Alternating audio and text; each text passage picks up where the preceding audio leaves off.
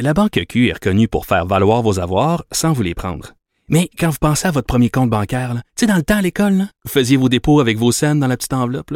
Hmm, C'était bien beau. Mais avec le temps, ce vieux compte-là vous a coûté des milliers de dollars en frais, puis vous ne faites pas une scène d'intérêt. Avec la Banque Q, vous obtenez des intérêts élevés et aucun frais sur vos services bancaires courants. Autrement dit, ça fait pas mal plus de scènes dans votre enveloppe, ça. Banque Q. Faites valoir vos avoirs. Visitez banqueq.ca pour en savoir plus. Un million d'écoutes. J'ai écrit les paroles et la musique. J'ai touché 500 Cube Radio. Alors, bonjour, merci d'écouter Cube Radio et Politiquement Incorrect. Vous avez entendu Pierre Lapointe hein, lors de- du gala de la disque. Ça m'énerve, moi, dans les galas, les artistes qui commencent à nous faire la leçon sur ci pis ça, pis sur l'écologie, puis telle affaire. Mais quand ils parlent de leur vécu d'artiste, de leur métier, ça, oui. Ça, je les aurais ouvertes. Lorsque euh, Luc Plamondon, il y a quelques années, avait chialé contre les droits d'auteur en disant qu'au Québec, c'était de la merde, les droits d'auteur, alors qu'en France, on protégeait les auteurs-compositeurs des chansons. Ça, oui, il parle de son métier à lui. Et Pierre Lapointe, plusieurs années après euh, Luc Plamondon, euh, a repris le flambeau sur la bataille des droits d'auteur, mais là, il vise tout particulièrement les géants du web. On va en parler un peu plus tard dans l'émission parce que les artistes se font fourrer.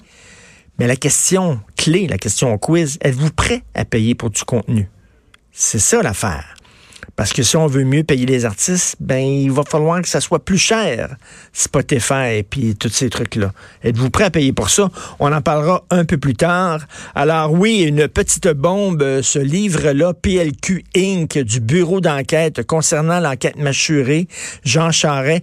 J'adore le titre. PLQ Inc. Et, euh, la photo de, de Jean Charest, c'est comme euh, la photo, euh, des photos qu'on voit sur les billets de banque. C'est exactement, c'était traité, la photo de Charest, comme si c'était, son visage apparaissait sur un billet de banque, parce que le Parti libéral du Québec, c'était ça, c'était une machine à ramasser du cash. C'est incroyable. Ils ont mis sur pied une, une façon de faire, une stratégie. Et le PLQ, PLQ Inc., c'était très bien rodé. C'était une machine pour ramasser de l'argent parce qu'on le sait que l'argent, c'est le nerf de la guerre. Si tu veux gagner des élections, ça te prend du monde sur le terrain, ça te prend de la publicité, ça te prend une machine. Et cette machine-là, ben, ça se paye, ça coûte cher. Et sous Jean Charest, le Parti libéral avait trouvé une façon de faire que l'argent rentrait en tabarnouche. Vous vous souvenez, les ministres qui devaient euh, rapporter beaucoup, beaucoup d'argent, chacun des ministres, sinon tu perdais ton poste de ministre ou tu te faisais chicaner.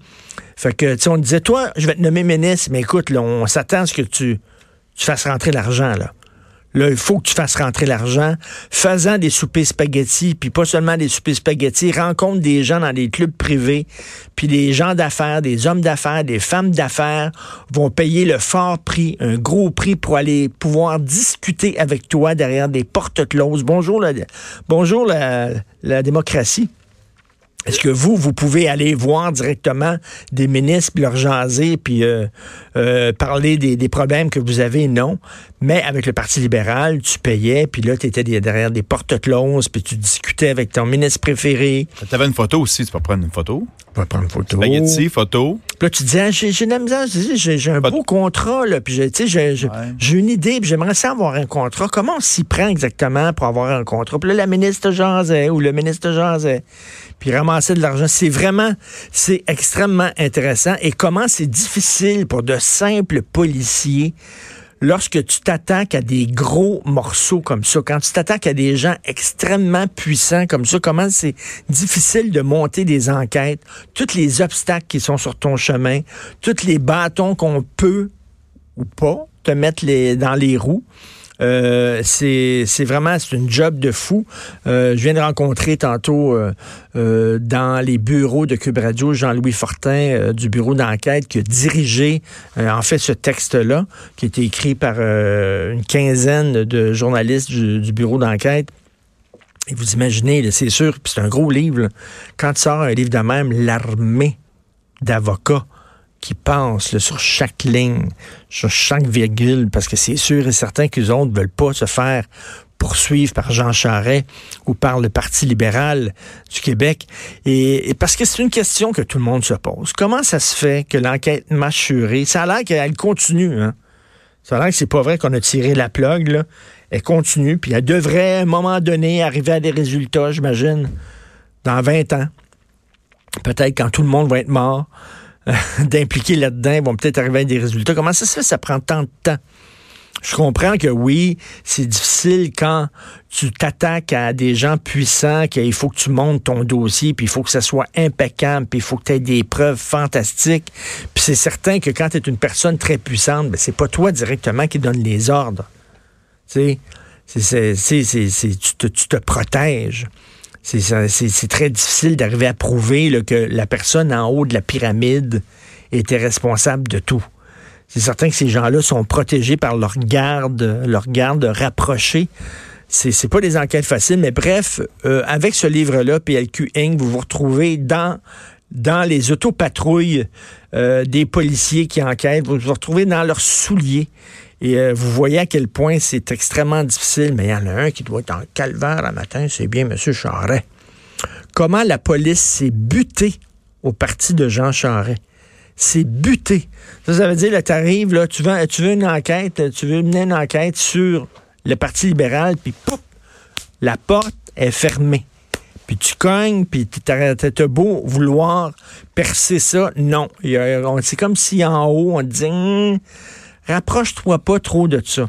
Puis il y a toutes sortes de détails croustillants euh, Nathalie Normando, euh, lorsqu'elle se fait arrêter, qui était vraiment en larmes, qui, pleurait.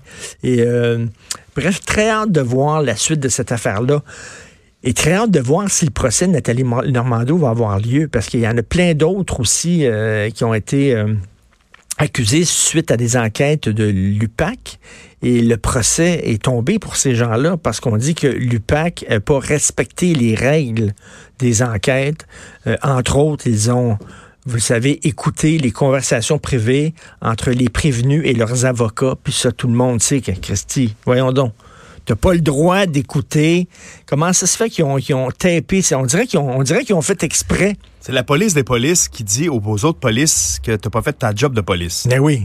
Oui. Euh, la police des 31, c'est loin, là. Tu sais, c'est la police, t'as pas fait ta job comme faut.